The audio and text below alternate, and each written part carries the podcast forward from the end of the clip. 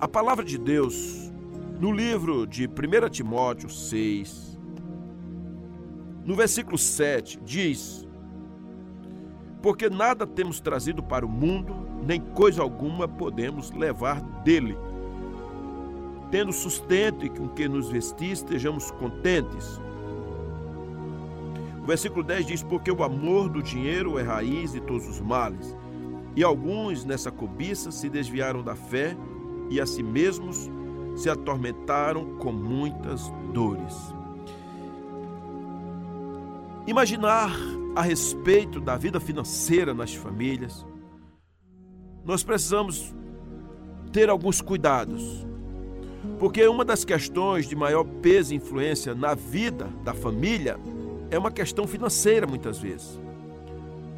Por anos e anos, por milênios, as pessoas se degladiam, brigam, se intrigam, fazem amizades, conchavos, casamentos e separações por causa do dinheiro. Por causa dele, muitas coisas acontecem, justiças e injustiças, corrupções e tantas outras coisas. E ainda outra situação é quando alguém ama o dinheiro, de acordo com o que Paulo diz aqui no versículo 10. Ele fala que quando alguém ama o dinheiro, uma raiz maligna de toda natureza se levanta contra aquela pessoa e contra aquela família talvez contra uma empresa ou contra uma nação. Eu sei que todos que estão aqui a me ouvir esperam ter um sustento digno para sua família, e isso é salutar, é necessário. E para que isso aconteça, se faz necessário que haja uma administração com critérios corretos. Porque muitas famílias nesse momento elas sofrem é, com o desemprego, sofrem com, com enfermidades, sofrem com lutas, com situações adversas. Muitos são os problemas que envolvem as questões financeiras de uma família. E cada pessoa aqui deve saber como administrar suas finanças. Cada pessoa que me ouve deve ter um entendimento cada vez melhor do que realmente significa ter o dinheiro e o que fazer com ele. Então, por favor, saibam lidar com essa situação.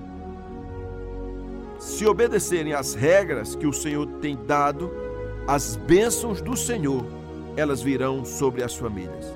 Vamos tirar algumas lições práticas daquilo que Paulo fala em 1 Timóteo 6, de 3 a 10. O apóstolo Paulo, ele escrevendo ao jovem Timóteo, ele levou várias instruções a ele de assuntos importantes, inclusive quanto ao uso do dinheiro. E então ele traz lições acerca dos perigos que envolvem aquelas pessoas que estão no dia a dia lidando com dinheiro para que possam fugir, acima de tudo, da malversação financeira, do enriquecimento ilícito, das coisas que desviam a conduta, o pensamento se afastando de Deus. E quando eu falo sobre dinheiro, me parece que é uma coisa universal, daqueles que creem no Senhor, daqueles que temem a Deus, daqueles que servem a Deus em algum lugar ou daqueles que realmente não conhecem nada de Deus. Esse texto de Timóteo pode ser aplicado a cada pessoa individualmente, mas também ao patrão, ao empregador, ao empregado, à família esse texto sugere que, se tivermos uma boa, uma correta administração das finanças, ou mesmo em qualquer área que aqui eu já citei, de como você compreende, como vai aplicar, as coisas darão certas. Vamos então tirar algumas lições importantes. Primeiro, é que cuidar das finanças é, no nosso meio, na vida pessoal ou na família, depende de como compreendemos de que a nossa vida está acima de coisas, de valores e inclusive do dinheiro.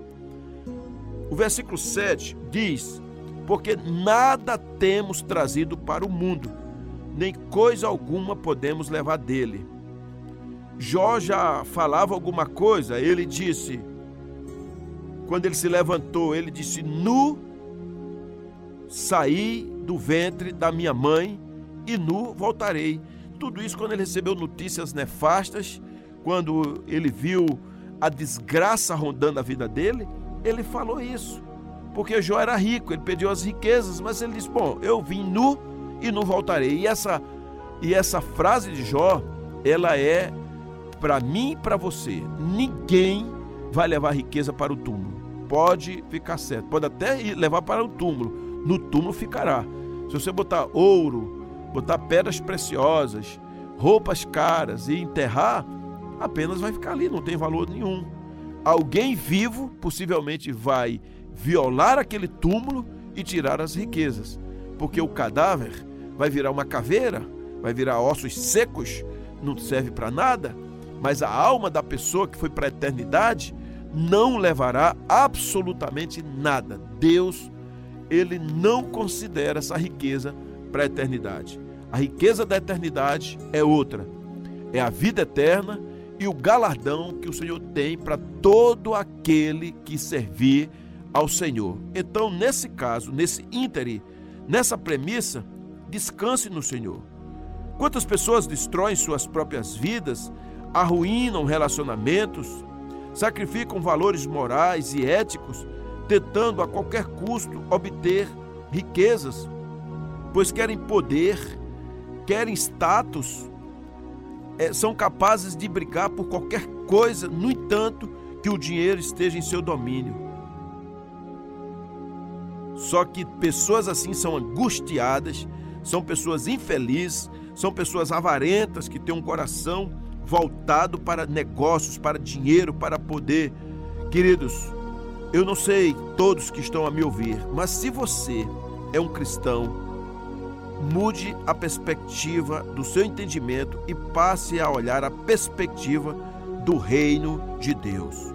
Eu estava ouvindo de um colega, ele falando que Deus é como um sol. E a palavra de Deus diz isso mesmo. Então, nós somos chamados a ficar olhando para Deus. Quem olha para Deus não pode enxergar a própria sombra. Se alguém está enxergando a própria sombra, é porque está de costas para Deus e está vivendo uma vida de cobiça cobiça de qualquer coisa. Toda pessoa que para de olhar para Deus está olhando para a cobiça. E nós não fomos chamados para isso, nós fomos chamados para amar a Deus e não cobiçar absolutamente nada neste mundo. Quem está em Cristo sempre irá se lembrar de que a vida vale mais do que coisas, pois o próprio Jesus, ele disse que o corpo é mais do que o alimento e a vida mais do que as vestes. Então, queridos e amadas, ouvintes da palavra de Deus, que haja uma conscientização desta verdade, onde você irá encarar o dinheiro e, naturalmente, todos os relacionamentos que envolvem vida financeira, você vai ver isso como um servo e não como um senhor, pois o dinheiro é um péssimo patrão, mas é um ótimo escravo. Assim, a família de Cristo aquele que ama ao Senhor não deve viver em função de obter dinheiro a qualquer preço, custo que custar. Porque muitas pessoas, pelo desconhecimento, pela ignorância, pela desobediência a este princípio, têm levado famílias inteiras ao sofrimento. Pois estão invertendo a ordem natural das coisas quebram as leis que Deus pré-estabeleceu. Que nenhuma família cristã, que nenhum homem de Deus, nenhuma mulher se esqueçam que a Escritura fala que a vida ela é mais preciosa do que o dinheiro. Então pare de ser avarento, de brigar, de achar que vai morrer pobre, de que você tem que acordar à madrugada e dormir tarde da noite só pelo dinheiro. Cuidado com isso. Você está com um projeto, não estou pedindo para você ser preguiçoso, não. Você vai trabalhar, você vai de fato se dedicar, você vai conseguir dinheiro, você vai se projetar, talvez vai passar, talvez consiga passar no concurso, De repente consegue abrir mais empresas, pode até acumular, mas tem que ter cuidado. Se o seu coração está nisso, você tornou-se uma pessoa avarenta e esse negócio passou a ser mamon, ou seja, é o seu Deus, ainda que você preste culto ao Deus eterno, mas o Deus do seu coração são as riquezas e o dinheiro. Não deve ser assim. Por isso que a palavra diz em Mateus: Seja a vossa vida sem avareza, contentai-vos com as coisas que tendes, porque ele tem dito: De maneira alguma te deixarei, nunca jamais te abandonarei. Você crê nisso? Crê nessa palavra? Então comece a fazer um orçamento financeiro para a sua vida. Anote tudo que você ganha, tudo que você gasta. Não compre aquilo que, que é supérfluo se você não tem dinheiro. Não adianta você entrar numa loja e comprar geladeira nova e fogão e televisão de última geração e se não tem com que pagar. Ah, mas eu passo do cartão, mas o cartão é, é dinheiro, ele vai vencer. O cobrador vai bater na porta da sua casa, o seu telefone vai tocar. Ah, eu tenho que trocar de carro. É melhor o carrinho velho, quitado, do que um que você vai comprar e de repente não possa pagar as prestações. Será que você me entende isso? Será que você quer mostrar um status quo para alguém? Fale com as pessoas. Tenha uma conversa franca com seu cônjuge, com seu marido, com a sua esposa. Não deixe os seus filhos de fora, porque tem gente que só fala das coisas boas para os filhos. Olha, filha, acabei de comprar um carro, eu acabei de comprar uma casa, e agora a gente vai poder fazer uma viagem para Disney. Ok, é bom contar as coisas boas, celebre as vitórias, celebrem, todos vocês celebrem. Mas se as coisas não estão boas, compartilhe com seus filhos. Filhos, nós temos que vender o carro, pois o dinheiro acabou. É, teremos que mudar de escola, teremos que de repente mudar uma situação, mas tudo é conversando e não impondo, não chegando gritando, berrando. Muitas famílias não se comunicam, não se falam. O marido não sabe quanto ganha a esposa, a esposa não sabe quanto ganha o marido, não sabe quanto ganha o filho, o filho não sabe das coisas, precisa de uma comunicação melhor dentro da casa precisa de uma comunicação melhor dentro da, das coisas, do tudo aquilo que é, que é escondido, que é as sete chaves, que é debaixo dos travesseiros, uma mão não sabe o que a outra fala, dos bilhetinhos debaixo da mesa, isso vai gerar problema, isso vai dar brecha, isso vai virar um meio onde mamon poderá se apossar. Então faça orçamento financeiro, das despesas com comida, alimentação, aluguel, casa própria, água, luz, telefone, com médico, dentista, farmácia, com os livros, material de educação, as mensalidades, o transporte. Coloque tudo. Você deve prever algum tipo de economia para o amanhã. De repente, se tiver algum incidente na família, não gaste tudo que recebe guarde se possível for, se não pode, tudo bem, mas de repente quebre o seu cartão de crédito. Cuidado aí na mão do agiota, você que é aposentado, com, compromete todo o seu dinheiro, é, de repente aí na, com os bancos, porque alguém às vezes está fazendo opressão. Tenha cuidado com isso. Se você está cuidando aí de um idoso, você de repente está aí com o cartão de crédito do idoso, é você quem vai tirar o dinheiro dele. Por favor, não não tire vantagem disso, a não ser com uma coisa combinada, mas não fique furtando, roubando, não fique mentindo, não seja avarento. Cuidado com Deus mamon na sua vida.